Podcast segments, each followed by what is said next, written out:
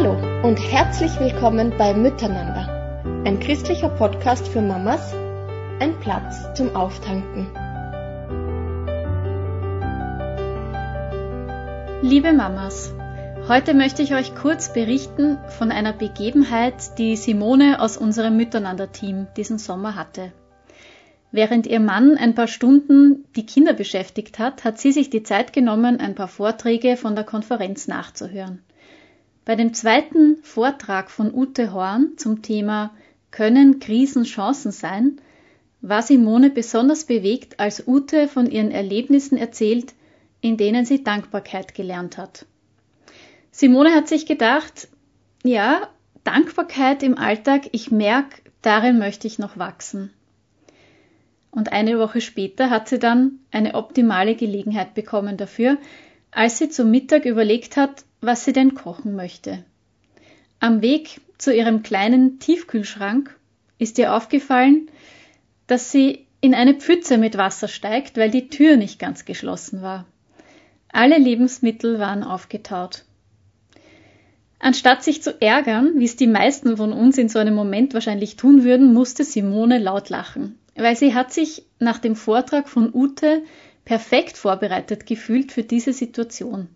Das war ihr Moment, Dankbarkeit zu üben.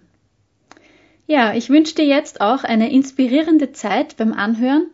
Vielleicht ist ja heute auch genau etwas für dich dabei, das dich auf deinem Weg einen Schritt voranbringen kann.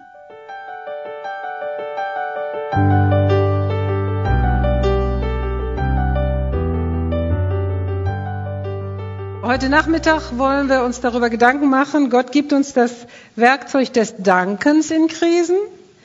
Gott prüft uns in Krisen und lehrt uns seine Gebote zu ernst zu nehmen. Und das Letzte ist, Gott gibt uns das Werkzeug des Vergebens. Also wir fangen an mit, Gott gibt uns das Werkzeug des Dankens in Krisen. Ich habe da einen Bibelvers gelesen und der hieß, seid dankbar in allen Dingen, im 1. Thessalonikerbrief 5,18. Und ich weiß nicht, wie es euch geht. Ich habe viele Bibelstellen, die entweder reizen die mich zum Zorn, dass ich denke, das geht ja überhaupt nicht, Gott, was du da von uns verlangst, das ist unmöglich. Danken in allen Situationen für alles, das geht nicht, das ist übermenschlich. Oder ich sage, ich verstehe es einfach nicht. Bitte erklär mir das. Und ähm, ja, ich möchte dieses Geheimnis entdecken, was darin ist. Ich weiß, alles, was in der Bibel steht, ähm, ist wahr. Das hat Gott uns eingegeben und das hat zu was Nutze. Und dann sage ich Gott manchmal, ich probiere das jetzt vier Wochen aus oder acht Wochen und ich bitte dich, stell dich dazu und erkläre es mir. Und so ging das mit diesem Bibelvers auch. Er, also er hat in mir rebelliert und ich habe gesagt, nee, das geht überhaupt nicht. Aber Gott, vier Wochen hast du Zeit, erklär mir, was du damit meinst. Und dann nach zwei Wochen kam ein äh, Pastor bei, zu uns in die Gemeinde und hat eine Geschichte erzählt. Und ich liebe Geschichten, ihr wohl auch. Und zwar ging das um eine Herberge. Es war ein Pastor, der im letzten Jahrhundert so von Ort zu Ort zog, immer evangelisiert hat. Und eines Nachts wurde er bestohlen. Und man hat sein Tagebuch gefunden und, man, und da stand drin, danke, dass es das erste Mal war, dass man mich bestohlen hat oder ich bestohlen wurde. Zweitens, danke, dass Sie mir nicht alles weggenommen haben. Drittens, danke, dass Sie mir nur mein Hab und Gut genommen haben und nicht mein Leben. Und viertens, danke, dass ich den Dieben vergeben kann. Ich saß da, als wenn Gott zu mir persönlich in mein Herz spricht und sagt, Ute, hier hast du die Antwort. Du kannst jetzt entscheiden, willst du auch so eine Frau werden oder nicht. Ich, mir liefen die Tränen runter und ich habe gesagt, Jesus, so eine Frau möchte ich werden. Und wenn du sowas ernst meinst, dann äh, passiert dann auch einiges damit. Es ist genau wie, ich habe mal gebeten um Geduld und dann saß ich drei Stunden beim Arzt. Ich sag Gott, ich dachte, ich kriege Geduld, ich verstehe das nicht. Wieso, was ist Ja, also du kannst doch nur in Situationen Geduld kriegen, wo du sonst ungeduldig wärst, oder? Es kann ja nicht sein, dass jetzt alles glatt läuft, dann brauchst du keine Geduld. Du brauchst doch Geduld in Situationen, wo du sonst ausrastest. Ach so, ja gut, was mache ich denn jetzt? Ja, dann habe ich angefangen, für die Patienten zu beten und für den Arzt und die Arzthelferin. Man ist ja eigentlich nie arbeitslos als Christ. Ne? Man kann ja immer was tun. Ja, und dann habe ich gemerkt, oh ja, langsam kam die Geduld. Ne? Also sei vorsichtig mit dem, was du betest. Also ich habe gebetet, ich möchte so eine Frau werden. Wir haben dann so einen kleinen Kurzurlaub gemacht. Und dann äh, war es so, dass wir wiederkamen und ich sagte zum Thomas, Thomas, ich gehe schon mal runter, ich habe ja ein bisschen was eingekauft ähm, und hole dann schon mal ein Brot draußen und Essen und so aus dem Gefrierschrank. Ja, sagte, ist gut, ich räume schon mal aus. Und gehe runter und denke, irgendwas riecht hier komisch. Und dann sehe ich, oh nein, der Gefrierschrank, da war die Tür ein bisschen auf und eine riesen Lache darunter und alles abgetaut. Und ich wollte schon gerade anfangen zu schimpfen, als ich dachte, danken lernen. Oh, wie hat er gesagt, dass es das erste Mal war, dass ich bestohlen wurde? Bingo, Gott, du hast gewonnen. Das ist noch nie passiert. Jesus, ich danke dir, dass zum allerersten Mal mein Gefrierschrank abgetaut wurde. danke, dass sie mir nicht alles genommen haben. Boah, ich sag wieder Bingo. Ich habe nämlich zwei Gefrierschränke. Es war aber nur einer abgetaut. Also ich habe gesagt, Jesus, dafür kann ich dir auch danken. Es ist nur einer abgetaut. Also im zweiten kann ich noch was holen. Okay, drittes, danke, dass Sie mir nur mein Hab und Gut genommen haben, nicht mein Leben. Da habe ich gedacht, ja, das weiß ich jetzt nicht so ganz genau. Aber ich hatte Hühnchen eingefroren, vielleicht hatten die Salmonellen. Oder ich bin so ein Sparbrötchen. Wenn ich früher nach Hause gekommen wäre, hätte ich wahrscheinlich zugemacht, hätte gedacht, hat ja keiner gesehen. Frieren wir wieder ein. Na, ich sage, na gut, also Jesus, da kann ich nicht so ganz was mit anfangen. Aber das Letzte, das trifft ja wieder voll zu. Danke, dass ich den Dieben vergeben kann. Mein Mann sagt immer, du bist an allem selber schuld, Ute. Wenn dein Computer abstürzt, hast du was falsch gemacht, nicht der Computer. Also einer von uns musste ja die Tür aufgemacht haben. Ne? Die, hat, die hat sich ja nicht von alleine aufgemacht. Dann habe ich gesagt, gut, Jesus, ich danke dir, dass ich den Dieben vergeben kann, also den, äh, ja, meinen Kindern oder meinem Mann oder vielleicht war es ja sogar ich. Und dann habe ich weiter gedankt. Ich sage, danke, dass wir es uns leisten können, dass wir jetzt nicht nur Wasser und Brot essen und trinken müssen. Wir können uns das leisten und haben trotzdem noch was zu essen. Und meine Kinder kamen und sagten, was stinkt das denn hier so? Ich sage, Moment, ich lerne gerade danken. Hä? Ich verstehe gar nicht. Ja, ich sage, äh, das erzähle ich euch gleich, die Geschichte dazu. Und ich habe mit einer Energie und einer Freude, habe ich das alles weggeräumt, weggeschmissen und ich habe gedacht, boah, sonst habe ich so oft geschimpft und ich konnte doch die Kraft jetzt ganz anders nutzen, dadurch, dass ich denk, danken gelernt habe. Also an dem Tag habe ich beschlossen, ich werde jetzt für alles danken. Und dann kamen natürlich trotzdem viele Geschichten. Also ich fahre mit meiner Tochter zum Flughafen und äh, ja, wir haben eine gute Zeit, es ist herrliches Wetter und auf einmal ruckelt das Auto so und ich krieg's gerade noch rechts am Straßenrand zum Stehen, ein platter Reifen. Und meine Tochter sagt, oh nein, wie soll ich denn jetzt zum Flughafen kommen? Und ich sage, Christine, wir danken jetzt erstmal. Nee, Mama, das kannst du jetzt nicht von mir erlangen. Doch, ich sage, Jesus, ich danke dir jetzt für die Situation, dass wir einen Platten haben. Und ich bitte dich, zeig uns, wie wir jetzt die Christine zum Flughafen kriegen. Gott sei Dank hält ein Auto hinter uns, stärkt einen Mann aus und sagt, sagen Sie mal, haben Sie gar nichts gemerkt? Ich habe schon vorher gedacht, gleich platzt hier der Reifen oder was. Und ich denke, nein, nicht auch noch mein Mann, der hinter mir sagt, Ute, merkst du nicht, wir haben Sommerreifen drauf, die fühlen sich ganz anders an als Winterreifen. Ich sage, Thomas, ich merke es nicht. Es tut mir leid, ich merke es nicht. Ich weiß nicht, ob ihr das merkt, ob ihr mit Winterreifen oder Sommerreifen fahrt. Mein Mann merkt das, ich merke das nicht. Und so habe ich auch nicht gemerkt, dass da ein Platter im Anzug ist. Ich, er hat wohl gemerkt, ich war da nicht so offen für seine Kritik, auf jeden Fall. hat er dann gesagt, ja, kann ich Ihnen irgendwie helfen? Ja, ich sage, meine Tochter muss dringend zum Flughafen, sonst verpasst die ihren Flieger. Ach, sagte, da haben Sie Glück. Ich fahre gerade mit meiner Frau zusammen äh, zum, Fl äh, zum Flughafen. Ich kann Sie mitnehmen, wenn Sie mir Ihre Tochter anvertrauen.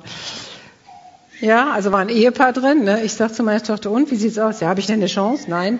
Also haben wir uns verabschiedet und dann stand ich da mit meinem platten Reifen und sag, Jesus, hast du dafür auch noch eine Lösung oder soll ich die jetzt selber reparieren? Ich kann es ja. Ich habe ja einen Pannenkurs gemacht. Aber ich hatte ein schönes weißes Kleid an ne? und habe gedacht, naja, sieht vielleicht nicht so gut aus. dann habe ich gegenüber geguckt und da sah ich zwei Italiener vor ihrer Pizzeria. Da habe ich gedacht, soll ich mich demütigen und rübergehen und um Hilfe bitten? Ja, habe ich gedacht, mache ich. Also ich gehe rüber, ich sage zu den Italienern, haben Sie gesehen, ich habe einen Platten? Ja, wir gucken schon die ganze Zeit, wie Sie jetzt den Platten reparieren.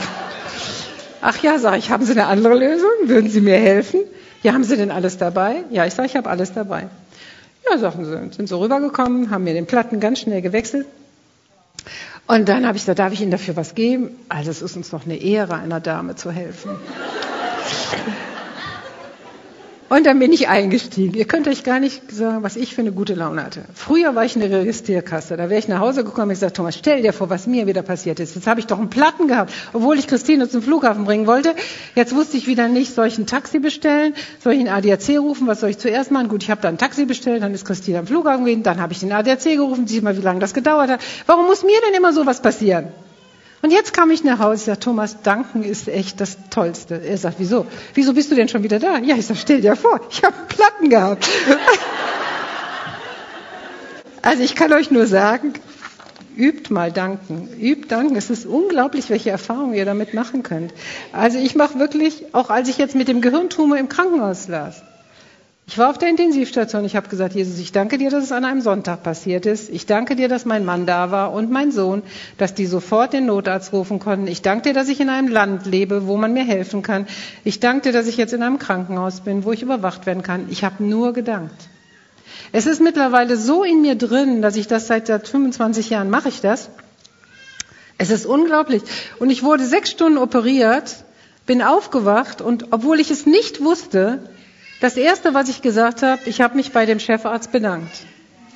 Und dann lag ich auf Intensivstation. Meine Erinnerung ist um halb vier. Aber um halb zwei bin ich rausgekommen aus der Narkose. Und dann habe ich als erstes zu der Krankenschwester gesagt, ich muss mich bei dem Chefarzt bedanken. Ich kann reden. Ich lebe. Ich muss mich bedanken bei ihm. Und dann hat sie gesagt, das haben Sie doch schon gemacht. Ich sage, wie, wann denn? Ja, direkt nachdem Sie aus der Narkose kamen, haben Sie gedankt. Also es ist schon so weit in mir, dass ich schon gar nicht mehr drüber denken muss. Ich mache das schon, ohne dass ich denken muss. Und interessant ist, ähm, auch selbst wenn ein Kind krank ist, ja, ich habe mal meine sieben Kinder nacheinander gefragt, wann fühltest du dich von mir am meisten geliebt? Und dieser Daniel hat gesagt, Mama, wenn ich krank war, dann hast du mir frisch gepressten Orangensaft gemacht. Du bist extra einkaufen gegangen. Du hast mir mein Lieblingsessen gekocht. Du hast mir Bücher vorgelesen. Alle anderen Kinder, für die war das okay, weil ich war ja krank. Habt ihr schon mal was von Krankheitsgewinn gehört? Das war Krankheitsgewinn. Er fühlte sich am meisten geliebt, wenn er krank war. Ist doch unglaublich, oder? Also kann ich auch für Krankheit danken. Also kann ich euch nur wärmstens empfehlen. Dankbarkeit gibt meinem Leben Stabilität. Der nächste Punkt ist, Gott prüft uns in Krisen und lehrt uns, seine Gebote ernst zu nehmen. Die Bibelstelle dazu ist im 5. Mose Deuteronomium für die Englischsprachigen, habe ich gelernt, 8.5. So erkenne doch in deinem Herzen, dass der Herr, dein Gott, dich erzogen hat. Als ich junger Christ war, habe ich das gelesen, habe gesagt, das ist ja interessant, Gott erzieht mich. Dann habe ich Leute gefragt, erzähl mir mal Geschichten, Stories, wie Gott dich erzogen hat. Die Leute haben überlegt, Geschichten, wie Gott mich erzogen hat? Weiß ich nicht. Da habe ich gedacht, macht er das so sanft, dass wir das gar nicht mitkriegen? Oder warum wissen wir das nicht, wie Gott uns erzieht? Und dann habe ich gesagt, Jesus, ich möchte das mitkriegen. Wie erziehst du mich? Wann erziehst du mich? Wir wohnten in einer Reihensiedlung, fünf Häuser nebeneinander. Und in einer Nacht wird in allen Garagen dieser Reihenhäuser eingebrochen. Also kam die Polizei und hat dann jeden gefragt, was wurde gestohlen. Äh, ja, also bei mir kamen sie dann und ich sagte, oh Mann, mein Fahrrad wurde gestohlen war die Garage abgeschlossen. Naja, wenn ich jetzt Nein sage, dann kriege ich nichts von der Versicherung. Ne? Kurzer Check-up, nein, ich blieb beim Ja. Also sie war nicht abgeschlossen. Und dann hat er gefragt, und das Fahrrad, war das abgeschlossen? Nee, das war auch nicht abgeschlossen. Naja, dann haben sie es den Dieben aber leicht gemacht. Naja, ich sage, so kann man es ja nur auch nicht sagen. Naja, er meinte das aber. Und dann ist er weggegangen dann habe ich gesagt, Jesus, du weißt jetzt, wo das Fahrrad ist und du weißt, wo der Dieb ist. Und ich bitte dich, dass du diesen Dieb jetzt unruhig machst, dass er das Fahrrad wieder zurückbringt. Denn das kann doch nicht sein, dass man mir die Sachen stiehlt. Und außerdem gehören sie ja eigentlich dir. Also eine Freundin kam zu Besuch und sagte, na, geht's dir gut? Naja, ist doch nicht ganz so gut, mein Fahrrad wurde gestohlen. Da sagt, das kriegst du doch bestimmt von der Versicherung wieder. Nee, sage ich, ich habe das nicht abgeschlossen gehabt. Ach, sagte, für die Versicherung kannst du doch sagen, das war abgeschlossen. Das machen doch alle, oder? Naja, ich sage, weißt du, ich diene einem großen Gott und der hat gesagt, du sollst nicht lügen. Und deswegen habe ich das nicht gemacht und habe ehrlich gesagt, das war nicht abgeschlossen. Dann sagt sie, ach, Christsein kostet dich was? Ja, ich sag, Du hast recht, Christsein kostet mich was.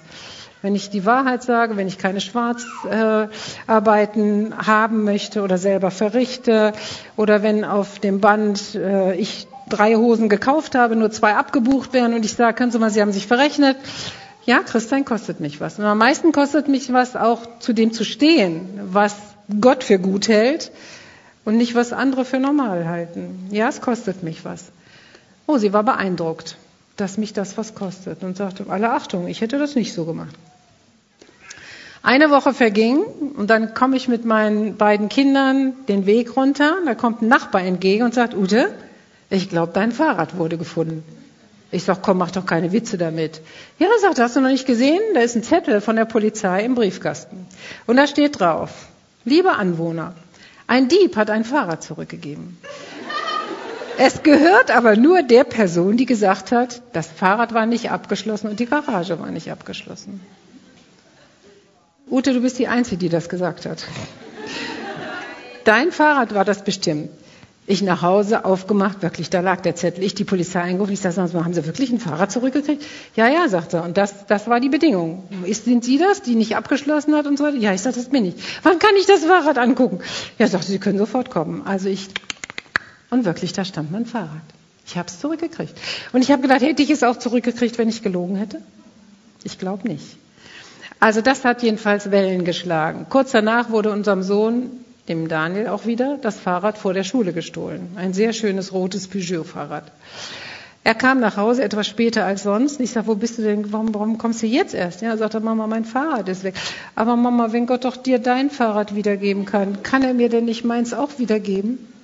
Ich sage, Daniel, da können wir für beten. Also wir uns hingesetzt haben und gesagt, Jesus, Jemand hat das Fahrrad sich ausgeliehen. Kannst du nicht dafür sorgen, dass der das wieder zurückbringt? ja, also das kann doch nicht sein. Ne? Und du siehst doch, wir brauchen mal wieder einen Liebesbeweis von dir. So bete ich auch manchmal. Ich brauche mal wieder einen Liebesbeweis von dir. Ja, nach drei Tagen sagt sein Vater zu Daniel, Thomas zu Daniel, sag mal, wie lange willst du denn noch laufen? Sollen wir mal gucken, ob wir irgendwo ein Gebrauchtes kriegen oder auf dem Trödelmarkt oder so? Mein Sohn baut sich auf zu seinem Vater und sagt, Papa, ich glaube noch. Ja, sagt er, dann lauf weiter zur Schule, ist okay. Ich glaube noch. Und wirklich, weitere zwei Tage später ruft sein Freund an und sagt, Daniel, ich habe dein Fahrrad vor der Schule gesehen. Ich glaube es nicht. Lauf mal hin, das muss das sein. Du hast doch das rote Peugeot-Fahrrad. Ich glaube es aber nicht. Genau an der Stelle, wo es vorher stand. Und er dahin und da stand das Fahrrad. Ich glaube, wir lassen uns viel zu viel wegnehmen. Also wir kriegen nicht alles wieder, aber ganz viel kriegen wir wieder. Und dann habe ich das in der Gemeinde erzählt. Ne, dann sagt, äh, oh, zwei Fahrräder schon zurückgekriegt. Dann wurde in der Gemeinde ein Auto gestohlen. Dann hat die Frau gesagt, Gott, du hast der Ute ein Fahrrad wiedergegeben und dem Daniel auch. Du kannst mir auch das Auto wiedergeben. Bitte gib mir das Auto wieder. Die hat das Auto zurückgekriegt. Seitdem ich diese Geschichte erzähle, sind schon ganz viele Fahrräder zurückgekommen.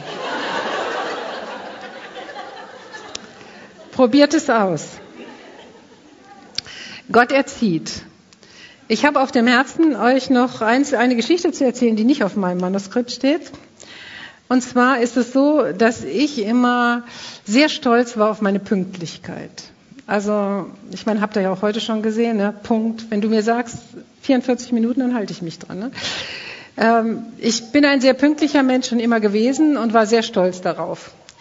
Und mein Mann war halt das Gegenteil. Und ähm, wenn wir uns in der Stadt verabredet hatten, ne, dann habe ich immer auf ihn gewartet. Ähm, und dann kam er und fragte, na, wann bist du denn gekommen? Ich sage mal, wieso kommst du schon wieder zu spät? Ja, wann kamst du denn? Ja, ich sage, ich war um 12 Uhr da. Nee, um Viertel vor zwölf war ich da. Und er kam um Viertel nach zwölf. Und dann sagte er halt, du bist auch nicht pünktlich. Wir hatten zwölf Uhr ausgemacht. Also Viertel vor zwölf ist auch nicht pünktlich. Du kommst immer zu früh, ich immer zu spät, also sind wir dann richtig, ja. Also immer Angriff ist die beste Verteidigung. Wir sind auf dem Weg zur Gemeinde, steht ein Anhalter da. Wir mit unseren Kindern alle, ne? Und Thomas sagt, sollen wir den mitnehmen? Immer so barmherzig. Sollen wir den mitnehmen? Und ich zische Kommt überhaupt nicht in Frage, dann kommen wir wieder zu spät zum Gottesdienst. Ich will nicht zu spät zum Gottesdienst kommen. Und er zischt zurück, du wärst auch kein barmherziger Samariter. Ich sag, wie bitte? Ja, du bist ja sowas von unbarmherzig. Nee, habe ich gesagt, das lasse ich mir nicht sagen. Ich bin Mutter, da muss man barmherzig sein. Ich bin Seelsorgerin, da ist man barmherzig. Als Christ ist man sowieso barmherzig. Lass mir das von dir nicht sagen, dass ich nicht barmherzig bin. Ja, sagt er, dann nimm den Mann mit. Nee, ich sag, mach mal nicht. Also wir sind ohne rein. Dann saßen wir da im Gottesdienst. Ich weiß nichts mehr von der Predigt. Ich hatte meine Predigt schon bekommen. Und ich immer, Jesus, bin ich keine barmherzige Frau? Hat mein Mann recht? Weil meistens hat er ja auch recht. Ich sag, du liebst doch auch Pünktlichkeit. Du sagst, dein Ja ist ein Ja, dein Nein ist ein Nein. Was ist denn hier los? Ne?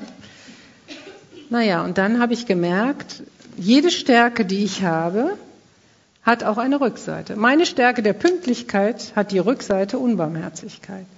Seine Barmherzigkeit hat die Rückseite Unpünktlichkeit. Und so kannst du alles machen. Zu jeder Stärke findest du die passende Schwäche. Und da habe ich gesagt, ja Jesus, ich weiß aber jetzt nicht, wie soll ich denn damit umgehen oder so. Ne? Und die Lösung war, dass ich erstmal darüber nachgedacht habe, wie viele Menschen ich verletzt habe durch meine Pünktlichkeit. Viele Menschen hatten Angst vor mir. Ja, wenn die nur fünf Minuten zu spät kamen, ne, sagen, oh, jetzt faltet sie mich wieder zusammen, ne, und oh nein. Oder ein Mann kam mal rein, schoss an mir vorbei, ging sofort auf die Toilette. Ich sage, das hättest du aber auch zu Hause machen können.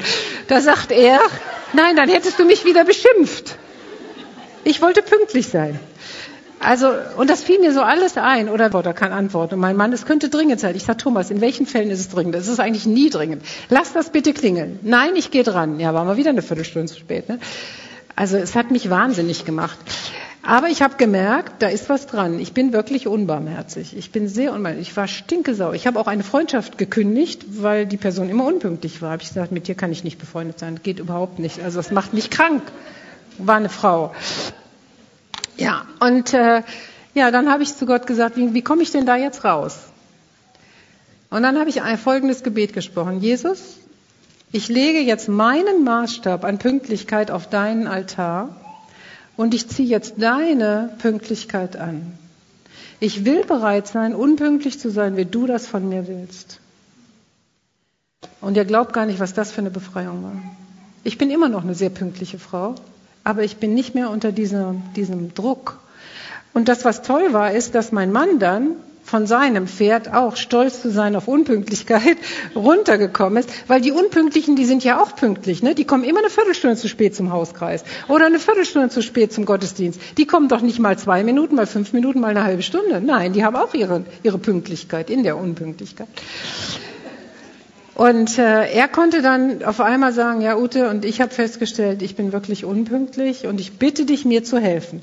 Früher war das so, wir waren für acht Uhr eingeladen, um halb acht ging ich raus in den Garten, mein Mann immer noch dick am Arbeiten. Ich sag, Thomas, kannst du bitte reinkommen, dich fertig machen?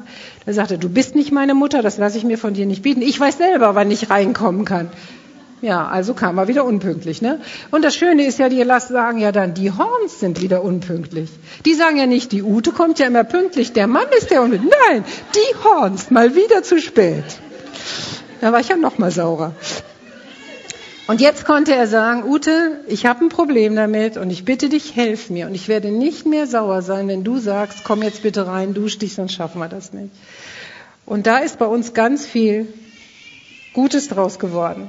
Vielleicht ist das für den einen oder anderen von euch auch wichtig. Jedenfalls, ich hatte den Eindruck, ich soll diese Geschichte jetzt noch erzählen. Du deckst mir den Tisch im Angesicht meiner Feinde. Psalm 23,5. Auch so etwas, was ich nicht richtig verstanden habe. Überhaupt der Psalm 23 war schwierig. Der Herr ist mein Hirte, mir wird nichts mangeln. Wer kann das heute von sich sagen? Mir mangelt gar nichts. Weder in meiner Ehe, noch in meiner Kindererziehung, noch mit meinen Finanzen, noch mit meiner Gesundheit. Mir mangelt gar nichts. Schwierig, oder? Auch da habe ich gesagt, Gott, ich muss das verstehen. Ich habe das ganz oft nicht gebetet. Und ganz schlimm war das, als ich auf einer Beerdigung war. Und das war die Beerdigung eines jungen Mannes, der sich das Leben genommen hat mit 25 Jahren. Und der Pastor hat an dem offenen Grab, hat er gesagt, der Herr ist mein Hirte, mir mangelt nichts. Ich wäre am liebsten schreiend weggelaufen. Ich habe gedacht, wie kann man das den Eltern sagen? Wie kann man das den ganzen Freunden eine Riesenbeerdigung. Wie kann man das in dem Zusammenhang sagen, der Herr ist mein Hirte, mir mangelt nichts? Und das war auch so eine Sache, wo ich gesagt habe, Gott, da muss ich wissen, was ist damit? Und dann kam wieder ein Mann, aus einer anderen Stadt und ging ans Pult und sagte, ja, ich muss euch erstmal von meiner Situation erzählen. Also ich habe Krebs und ich habe jetzt gerade eine Chemotherapie gehabt und ich war im Krankenhaus und dann habe ich mir meine Gitarre genommen und habe Lobpreislieder gesungen. Und ich hatte den Eindruck, als wenn Gott zu mir sagt, du weißt gar nicht, was mir der Lobpreis in dieser Situation bedeutet. Er berührt mein Herz. Und er sagte, wisst ihr, warum wir hier auf der Welt sind? Wir sind erstens auf der Welt, um Jesus Christus zu finden und als Herrn anzunehmen. Das zweite ist, wir sind auf der Welt, um anderen Menschen Jesus Christus bekannt zu machen. Das dritte ist, um ihn zu loben. Und für alle diese drei Aufgaben wird dir nichts mangeln. Und wenn du keine Gesundheit und keine Finanzen, keine Kinder, keinen Ehemann oder wie auch immer brauchst, um ihn zu loben, wirst du es trotzdem tun können. Und da habe ich gesagt, das verstehe ich, das kann ich jetzt immer beten. Der Herr ist mein Hirte, mir wird nichts mangeln, um ihn zu loben. Ich kann ihn loben, wenn ich im Krankenhaus bin, wenn es mir nicht gut geht. Die Bibel spricht auch von Lobopfer, dass wir Lobopfer geben. Das ist eine Entscheidung. Gott ändert sich nicht, deswegen kann ich ihn zu jeder Zeit loben, egal wie es mir geht.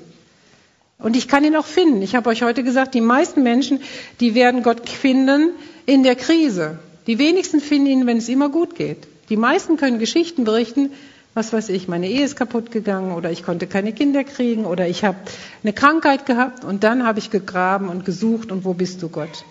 Viele finden Jesus Christus, wenn es ihnen schlecht geht. Von daher, auch da, der Herr ist mein Hirte, mir wird nichts mangeln, um ihn zu finden, um ihn anderen bekannt zu geben, um ihn zu loben.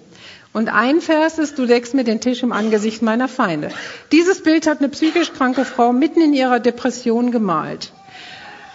Und es hat mich so angesprochen, ich habe gedacht, okay, die Maus ist klar, wer das ist, ne? Das ist jeder einzelne von uns.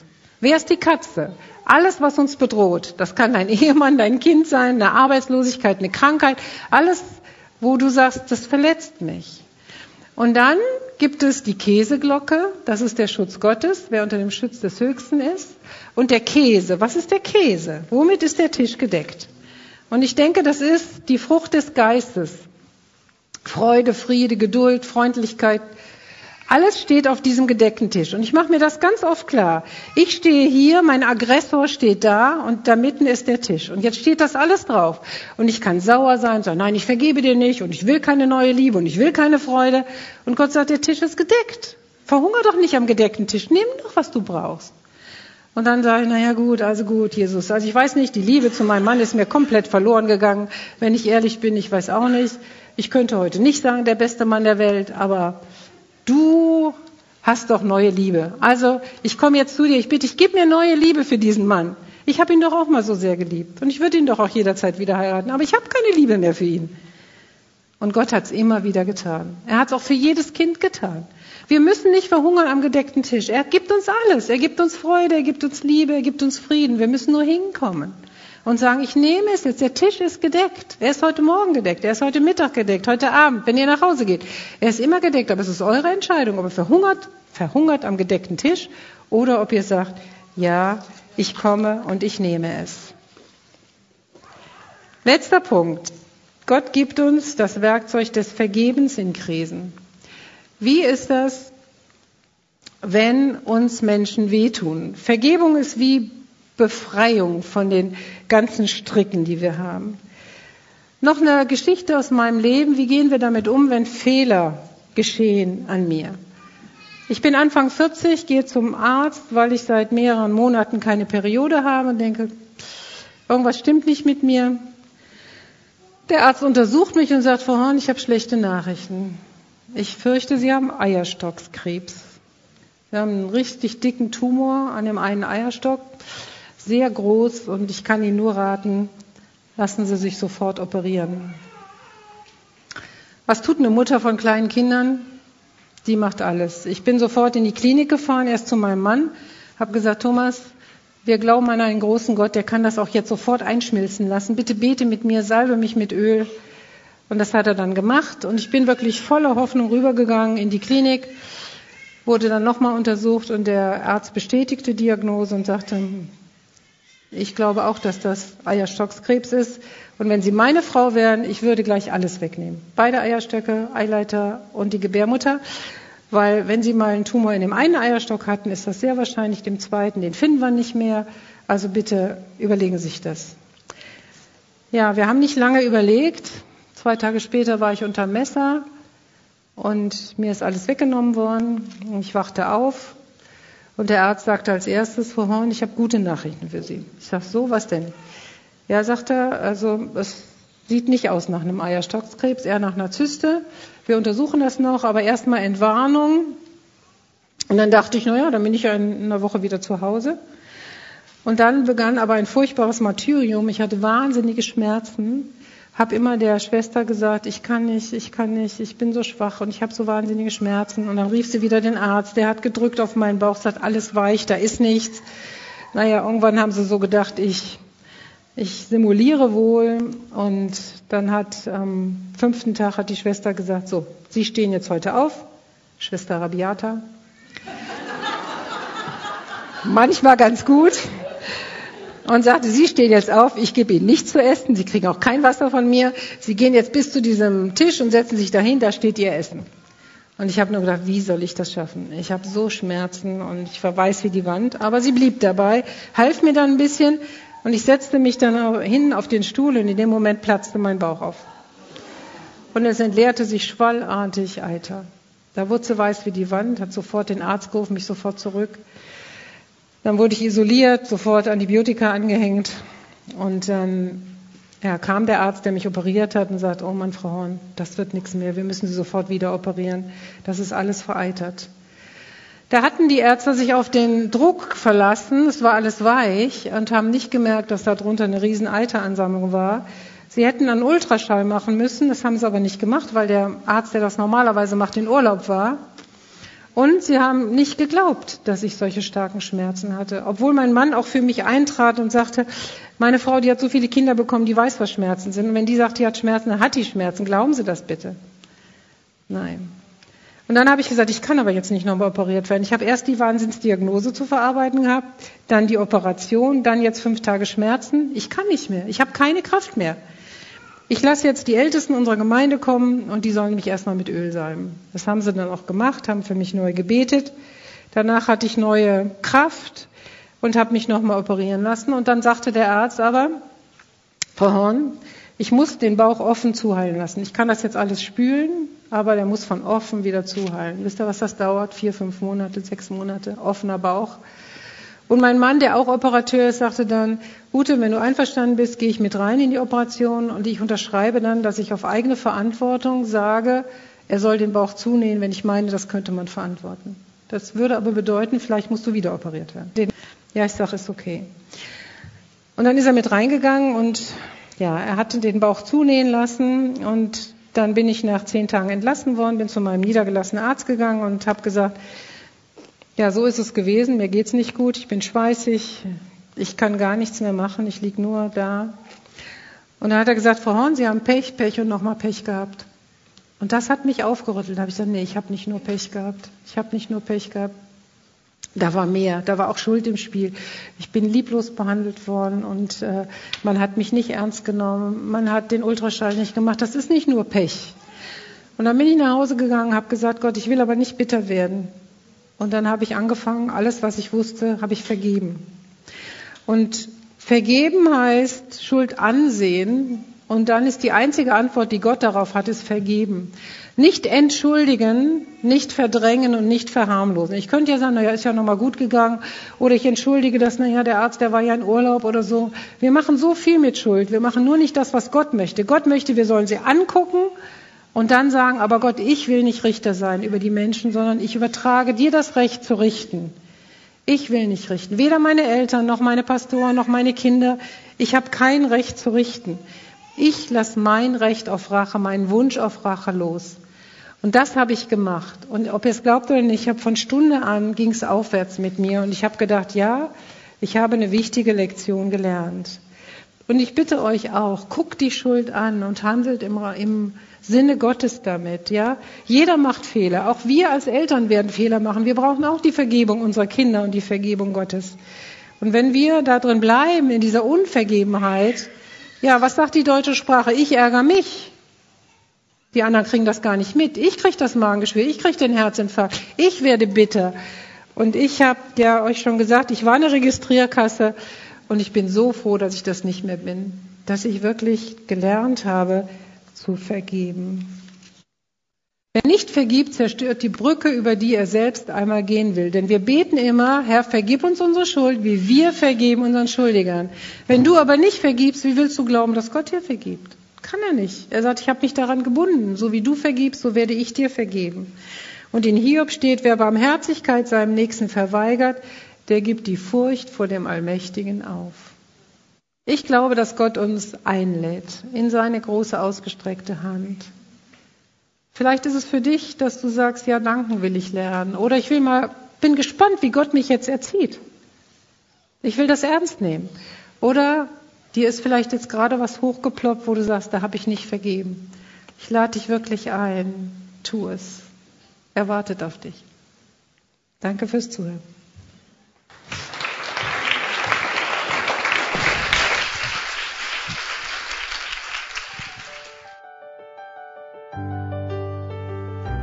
Ich hoffe, du bist ermutigt und gestärkt durch das, was du gehört hast. Am 3. November geht es weiter mit dem nächsten Vortrag. Bis dahin alles Liebe und viel Segen.